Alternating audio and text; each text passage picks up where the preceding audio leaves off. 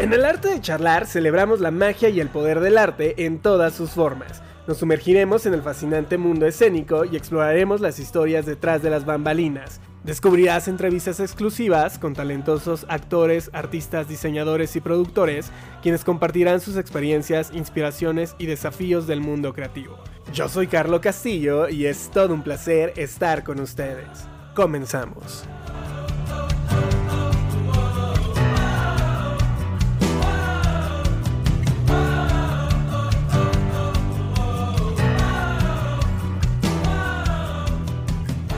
Amigos del arte de charlar, sean bienvenidos a un viernes más de podcast. Un viernes en el que traemos invitadazos, como es ya tradición en esta emisión, en esta segunda emisión de la semana. Y es que se encuentra con nosotros Juan Luis Medina. Él es coprotagonista en la serie Pancho Villa. Juan Luis, ¿cómo estás? Bienvenido a tu podcast. Bien, muchas gracias por la invitación y por tu tiempo. Estoy muy contento de estar aquí. Muchísimas gracias. Juan Luis, una serie en donde eres coprotagonista en una de las plataformas más grandes de streaming, no nada más en México, sino también a nivel internacional. Y esta plataforma es Star Plus. Cuéntanos un poquito más acerca de la serie, de qué va, qué nos esperamos en esta entrega. Pues nada, eh, hace poquito terminé de verla, eh, por fin y, te esperas una serie, no solamente es una serie de acción, sino también hay un montón de drama, este, personajes súper sólidos, no solamente del protagónico, ¿no? Que es Jorge Jiménez que lo hizo extraordinariamente bien, sino también de, todo el, elenco, ¿no? Con, un valor dramático bastante padre, en un tono cinematográfico totalmente. Y yo le decía a, a Rafa Lara, yo no he visto, independientemente que estemos ahí, una serie bélica en México así. Entonces, eh, se la van a pasar muy bien. O sea, el capítulo uno me gusta, pero del 2 en adelante, los niveles de adrenalina se disparan. Entonces, está increíble, la verdad. Una serie que tiene un nombre de un personaje histórico. ¿Qué onda con esta historia? ¿Qué nos vamos a encontrar dentro de esta serie? ¿Realmente nos vamos a asemejar o nos va a ir mucho del lado del personaje histórico? ¿Y cómo es que ha sido la preparación para, para poder interpretar estos papeles? Sí, pues te encuentras con un personaje como Pancho Villa, un personaje más humano, un, personaje con claroscuros, ¿no? Y, por ejemplo, en mi caso, para interpretar a, Marcos Cauregui, pues había muy poca, muy poca información es una mezcla de todos los, secretarios particulares que tuvo eh, Pancho Villa. Y justo llegó en un momento de mi carrera en el que pues, yo tenía seis meses sin trabajar de actor. O sea, yo me estaba cuestionando si seguir o no con la carrera. O sea, como que, pues nada, estaba diciendo, yo creo que me voy a dedicar a otra cosa. Cuando un día llegó el casting, mi personaje es el más casteado de la serie. Eh, fueron alrededor de 300 eh, actores que, audicionaron para este y me tocó a mí la, la, llamémosle la fortuna, la suerte. Y el reto empezó desde aprender a montar a caballo, ¿no? Como yo, no, yo no sabía montar a caballo, mentí, dije que sí, pero igual Marquitos Cabregui tiene pocas escenas a caballo, pero igual nos enseñaron, te digo, a montar a caballo, a disparar. Eh, muchas escenas que van a ver dentro de la serie se hicieron en una toma. Entonces, este, con muy poco ensayo, o sea, era una cosa que, que Rafa lo, ahora él lo llama magia, y era como de, venga, vamos a hacerlo y todos al barco y tenemos una oportunidad y, salían las cosas y, ahora lo ves en pantalla y dices, claro que se, que se podía, ¿no? Y a mí me aterraba mucho porque era mi primer personaje grande en una serie y más, justo como dices, eh, de este índole, de este tamaño, en una plataforma tan, tan grande. Juan Luis, eh, has estado en varios proyectos de teatro, series, cines, entre ellos está La diosa del asfalto, El último, el último vagón, Falco, y en, el, en Falco, nominado al Grammy Awards Internacional. Y ahorita justo haces mención de que estabas pensando en ya dejar la carrera de actuación justo por toda esta parte de, de que los papeles a veces no se nos presentan como tenemos que o como tendrían que, ¿no? O como esperamos en algún momento. ¿Cómo ha sido toda esta catarsis que has tenido con este papel? Porque, porque es un papel que viene y te revoluciona cuando pensabas dejar ya justo el mundo del espectáculo, te topas con esto y te regresa una vez más. Sí, mira, a mí yo creo que cuando uno también es joven, estás muy ansioso y todo lo quieres ya, ¿entiendes? De inmediato, como de, sí, ya, quiero llegar a Ciudad de México y le quiero pegar un proyecto y todos me van a llamar. Y la realidad es que no, o sea, eh, las cosas tardan en construirse también. Eh, el rechazo con el que vivimos los actores y las actrices, pues es constante, siempre es no, no, no, de 100 castings te quedas en uno, dos a lo mucho, o sea, las probabilidades son, son muy pocas porque hay demasiadas personas, ¿no? Y súmale eso que compites contra todo mundo, o sea, contra, eh, no sé, 300 personas, que es lo que me pasó a mí, ¿no? Y, y ahora, después de que llegó Jauregui, pues empezó una temporada de trabajo constante, hasta la fecha seguido, pero también me he aprendido a relajar un poco en el rollo de, de, las cosas van a llegar mientras yo siga enfocado y también he tenido más confianza, porque después de salir de un proyecto así, estar de lunes a sábado eh, filmando, pues agarras cierta confianza y empiezas como a relajarte también. Yo aparte tengo, tengo un negocio que, que va un poquito de la mano de la industria, entonces también me ha dado un poquito más de margen de maniobra y yo me he sentido como más eh, tranquilo en esos aspectos y, y, seguir enfocándome y seguir haciendo casting y seguir preparándome todos los días también. Oye, cuéntanos un poquito más acerca de estos castings. Ahorita nos mencionas 300 personas para un papel. Eh, a veces como usuarios y espectadores no nos podemos imaginar esta parte porque lo vemos muy lejano. Eh, en algunas ocasiones lo hemos visto en, películas, cuando llega un, un, papel que es una actriz o un actor y van a un casting, pero nunca nos imaginamos que pueda llegar a ver más de 100 personas audicionando por el mismo papel. ¿Cómo sí. se lidia con esos nervios? ¿Cómo te preparas? ¿Cómo es que creas esta diferencia para resaltar entre los 300 que están a tu alrededor y que están compitiendo por el mismo papel que tú? Sí, yo, eh, yo creo que lo más importante es entregar lo que nosotros somos, ¿no? Que eso, eso se me hace como muy importante, porque no hay otro repetido, no hay otro igual, no hay manera que, que otro actor lo haga como yo lo voy a hacer, ni que yo lo pueda replicar a él, ¿entiendes? Entonces creo que es apropiarse también del texto, eh, yo improviso demasiado, le meto demasiado al texto a veces, hay directores que no les gusta, hay otros que sí, pero lo apropio, lo, lo agarro al personaje, lo trato de hacer lo más mío posible de entrada para poder proponer algo distinto también, ¿no? Como, no sé, desde el vestuario, desde la forma de hablar, desde cómo se mueve, desde, desde el texto, ¿qué más podría yo hacer para para volver más cotidiana la escena y más apropiada a mí, porque también es un texto que te dan de un día para otro que tienes que entregar para mañana. Entonces tampoco es tan sencillo, ¿no? Eh, entonces eso es como, y también entender que si es para ti, es para ti.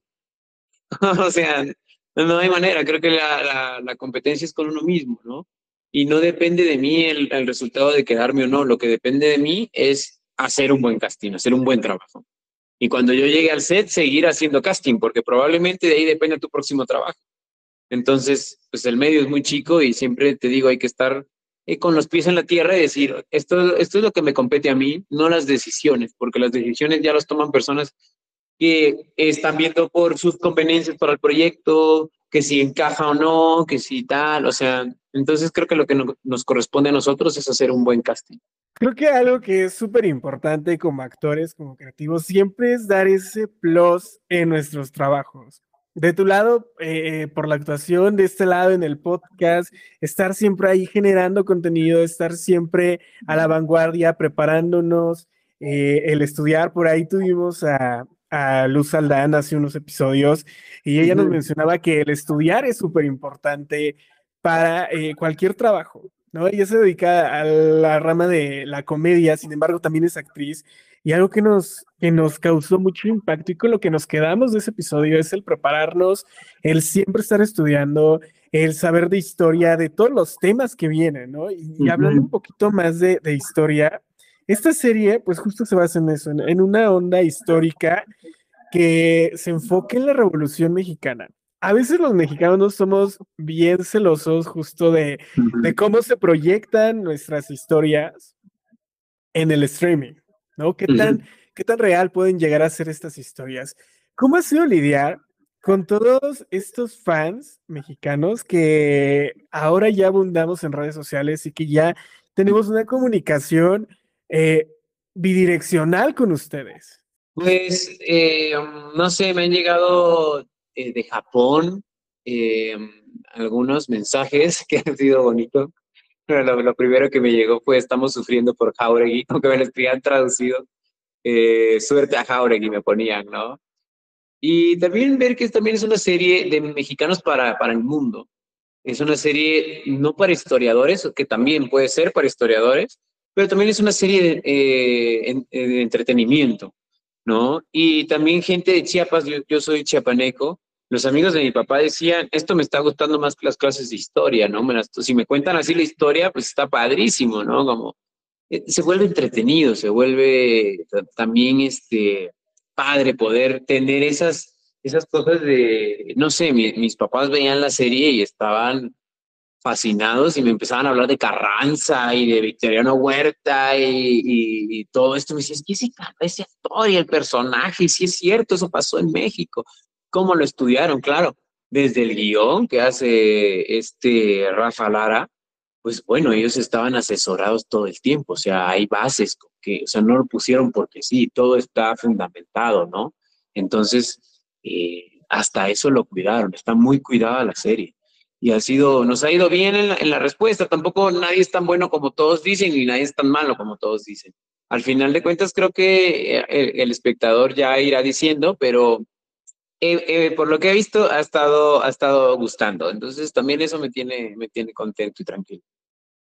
Una serie de 10 capítulos que a todos los que nos están escuchando se los tengo que decir es maratónica. A mí cuando, cuando me llegó justo la oportunidad de entrevistarte, de inmediato me puse a verla, me atrapó, me clavé, literal me la maratoné en todo el día.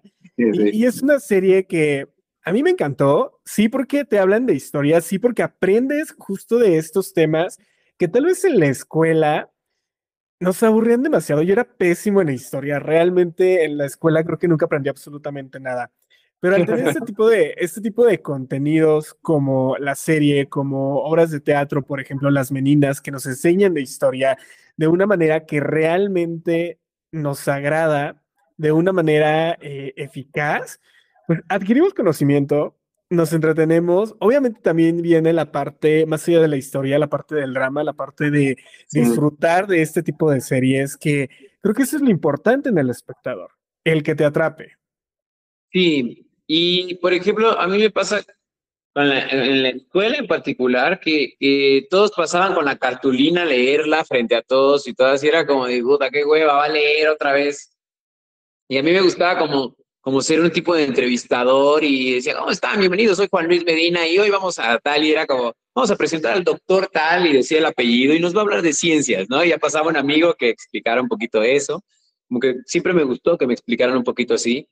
Igual, o sea, yo terminé en prepa abierta, me corrieron de tres, eh, de tres preparatorias, terminé en prepa abierta, me expulsaron varias veces, o sea, siempre tuve como un tema ahí y bueno, a mí siempre me gustó ser, ser, dedicarme a esto. Entonces, empezamos en un forito, luego estuve en Guadalajara un, rato en la escuela y ya de ahí empecé a extrear y me fui metiendo poquito a poquito en la, en la industria, pero, pero sí, yo creo que hay muchas formas de aprender y, y, de diversificar las formas de enseñar también, que creo que esta puede ser una, una buena manera.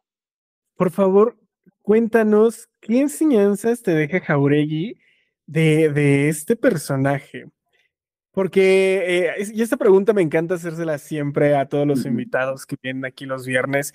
Siempre aprendemos algo de lo que interpretamos de nuestros personajes o de los especialistas con los que estamos siempre. ¿Qué te deja Jauregui en tu vida personal? El agradecimiento, el agradecimiento, la lealtad también. Eh, Jauregui no es el único que no traiciona a Pancho Villa en toda la serie y está de principio a fin con él. Y creo que, también eso, el agradecimiento. Yo, yo el último día de rodaje lloraba demasiado, o sea, me acuerdo de Ivonne Niño que se me acercaba y me abrazaba y me preguntaba cómo estaba y le digo, estoy muy agradecido, o sea, estoy muy triste porque siento que me están arrancando, se, está muriendo el personaje, estoy a dos escenas de perderlo y me ha enseñado a agradecer que todos nos debemos a un montón y a un cúmulo de gente y de decisiones que te pueden cambiar la vida. Y no solamente hablo, eh, no solo digo, porque la gente cuando dice, ah, me cambió la vida, me saqué la lotería, piensan en el dinero. No, yo no estoy hablando de eso. Estoy hablando de que llega a tu vida en un momento donde estás en una faceta de depresión, dudando de ti, y llega una persona, dos, tres, que toman las decisiones y dicen, vas tú, es el momento y te da una vuelta de 360 grados. Entra un personaje que, es súper sensible, que es todo lo contrario a todos los demás personajes, eh, que tiene una humanidad distinta la de ellos y se puede ver también en la serie. Entonces yo vivo eternamente agradecido con buen Niño, Rafael Lara, eh, Raúl Simancas, ¿no? que fueron las personas de primera mano que confiaron en mí y en, confiar en una persona completamente desconocida, porque lo primero que preguntaron fue, ¿qué ha hecho este muchacho? Y era como, porque nosotros no lo hemos visto en nada. Y ellos dijeron, pues es él. Y me tocó. Entonces creo que esta, esta parte eh, de ser agradecido y llevarte eso, yo cuando me vi al espejo por última vez con, con el vestuario de Jauregui le decía gracias Gracias por, por prestarme estos años, las experiencias, pude experimentar la Revolución Mexicana 100%, o sea, estoy seguro que yo estuve ahí. O sea, los de los que me ponían el micro, el, el lavalier, escuchaban mi corazón latir demasiado fuerte y me decían, oye, brother, ¿estás bien, güey? O sea, todo bien porque te escuchas mal. Y, genuinamente era porque yo lo estaba viviendo. O sea, yo no decía, ah, este, esto es ficción. No, madre, esto es real. La estoy pasando bastante bien, pero el personaje no. Entonces, eso es lo que, lo que me llevaría a grandes rasgos. Justo hace, hace unas semanas publicaba en el podcast una frase que decía, tener talento te abre las puertas, pero el ser agradecido las mantiene abiertas. Y creo que el, el, ser agradecido, la lealtad, em, el, el, dar de manera... Eh, de, la misma forma en la que recibimos, creo que eso es algo súper importante en cualquier carrera y, creo que es uno de los aprendizajes más grandes y de las satisfacciones más grandes que nos puede dejar eh, trabajos como este. O sea, más allá de, que nos ubiquen, de que las personas nos vean, nos hablen, nos escriban, los aprendizajes que tenemos en el set, atrás de un micrófono, con esas personas que convivimos día a día en las filmaciones, eso es lo, lo más importante en cualquier proyecto. Por favor, cuéntame, ¿qué sentiste la primera vez que pisaste el set de Pancho Villa? Yo me acuerdo otra vez tomarme una foto así, y me pusieron mi, sombrerito de cantinflas y mi vestuario, todo muy bonito, ya estaba yo y antes de, llegaron a tocar la puerta eh, estaba, siempre soy mucho de verme al espejo, pero como confrontar, para confrontarme, como agradecerme, decir, tú puedes, este el momento, cree en ti, como para, para levantar este, eh, quitar el miedo y agarrarlo y usarlo de alguna manera. Me acuerdo de tomarme una foto y mandársela a mi familia, a los famosos grupos que hay de familia en WhatsApp, y decir, venga, va por ustedes, va por ustedes. Eso, eso fue, el primer día fue con mucho nervio y tal, pero, pero a mí me tocó ir a literal escuchar cómo tiraban un balazo y Jauregui apuntaba algunas cosas y como muy tranquilo. El segundo día fue el día. el segundo día fue el día de graduación, porque me tocó una escena que es un plano secuencia que ya podrán verla eh, sin spoilear, es el capítulo 7, el, el final del capítulo 7. Eh, ese fue el segundo día de rodaje y, había detonación, había una detonación, eh, ya iba a cerrar la locación, iba a haber demasiada una explosión de sangre, iba a manchar a todos, entonces no se podía repetir. El tiempo lo teníamos encima, hicieron marcaje nada más y dije que Dios me bendiga porque esta escena es complicada hasta la madre, ¿no? Rafa, hace poco, porque tengo la fortuna de seguir trabajando con Rafa, ahora en mi, en mi estudio, donde se dan talleres de actuación y tal, él, él ahora está con nosotros, que también súper chido tenerlo aquí, a un rockstar como él.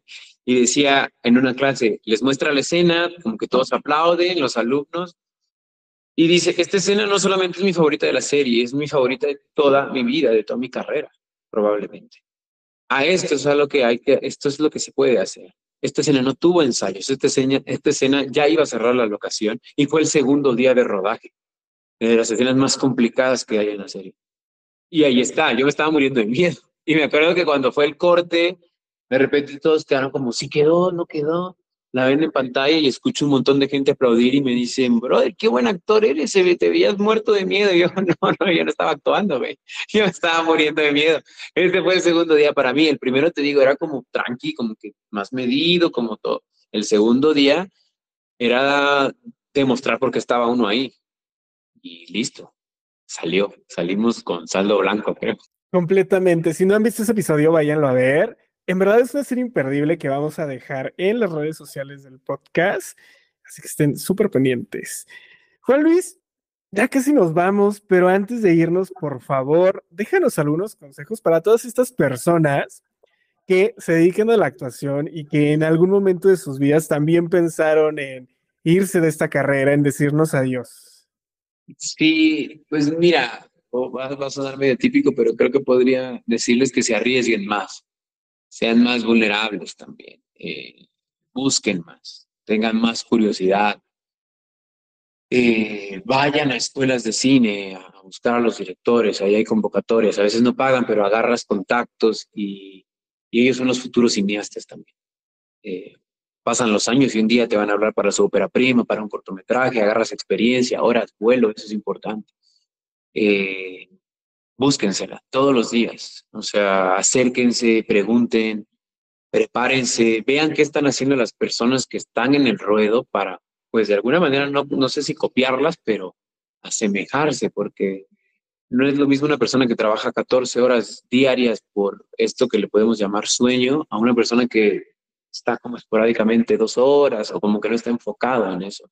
Enfóquense como los caballos de carreras y las cosas llegan, las cosas llegan con tiempo, tengan paciencia, pero la paciencia no quiere decir estar tranquilos, el chiste es estar moviéndose por todos lados y, y, hacer equipo, creo que es importante también. Uno es más fuerte en manada que solo. Entonces, creo que eso es a grandes rasgos de lo que podría decir, que más o menos me ha servido y, y las cosas llegan con trabajo duro, honesto y, y o sea, genuinamente, que nadie les diga que no porque ya eh, el sistema, a veces los papás, a veces los maestros nos dicen todo el tiempo que no, la vida también, pero de que se puede, se puede. Si uno no deja de creer en uno mismo, de verdad, me corto uno si no pasa. o sea, las cosas pasan, se lo juro que pasan. Completamente. Siempre hay que ponernos en acción y lo bien lo mencionas. Tener paciencia, pero tener paciencia no es quedarte sentado en la sala de tu casa viendo la televisión. Por supuesto que no, no, ten paciencia, pero ponte en acción. Trabaja por esas cosas que quieres alcanzar porque llega, o sea, llega el momento en el que eso que has perseguido por tanto tiempo va a estar en tu vida y ahí es cuando te vas a dar cuenta de que todo el proceso que llevaste a cabo dio frutos en el tiempo y en el lugar indicado. Sí, totalmente. O sea, eh, mientras uno más trabaje y se la busque, van a pasar, pero tampoco confiarnos, ¿me entiendes? Porque mucha gente me ha dicho, yo sé que viene de corazón, no, de aquí para arriba y tú de aquí, tú tranquilo, porque van a llegar las cosas. Yo no sé qué va a llegar, yo no sé qué va a pasar. Yo solo sé que yo ya hice un proyecto grande y que queda seguir trabajando, seguir enfocado en lo mío. o sea, no crean que yo traigo ahorita otro gran proyecto, o sea, traigo dos, estoy ahorita simultáneamente estoy haciendo dos películas que eso está bien chido, terminé otras dos hace poquito, me están hablando para cosas, pero eh, no son coprotagónicos, son personajes de reparto, pero yo sigo aceptando. ¿Por qué? Porque necesito seguir dándome a conocer. Esto, es, esto no es una carrera de 100 metros planos, esto es un maratón donde la gente lleva cuchillos y vamos como locos todos eh, buscándonos. Entonces creo que, y eso también lo decía mucho Rafa, Rafa, esa palabra, esa frase se la copia Rafa, esto es un maratón, brother no te puedes confiar. La carrera no, esto apenas empieza. Entonces, confiarte porque ya hiciste una película, porque ya hiciste tal. Perdónenme, la vida da muchas vueltas, hay que, hay que trabajar. Eso, eso es lo único. El trabajo va a vencer cualquier cosa. Si ya no es talentoso, trabaja. Eso, esas dos cosas ya no son difíciles de, de romper. Pero si te confías del talento, el talento falla. Un día va a fallar. El trabajo duro, ese se los prometo que no. Entonces, pues bueno. Juan Luis, uno de los mejores consejos que nos han dejado en este podcast. Muchísimas gracias por dárnoslo. ¿Dónde te encontramos tus redes sociales, por favor? Pues tengo nada más Instagram, que es Juan Luis Medina, doble A, guion bajo. Ahí, ahí estoy y nos pueden seguir. Está, bonito el perfil. Corran a seguir a Juan Luis y a ver Pancho Villa, porque es un imperdible de este podcast. Una vez más, Juan Luis, muchísimas gracias por haber estado en este episodio. Muchísimas gracias por la invitación, me la he pasado muy bien. Muchas gracias. Y gracias a todas y todos los que viernes a viernes se conectan para formar parte de esta historia, parte de este arte de charlar. Yo soy Carlos Castillo y recuerden seguirnos en nuestras redes sociales.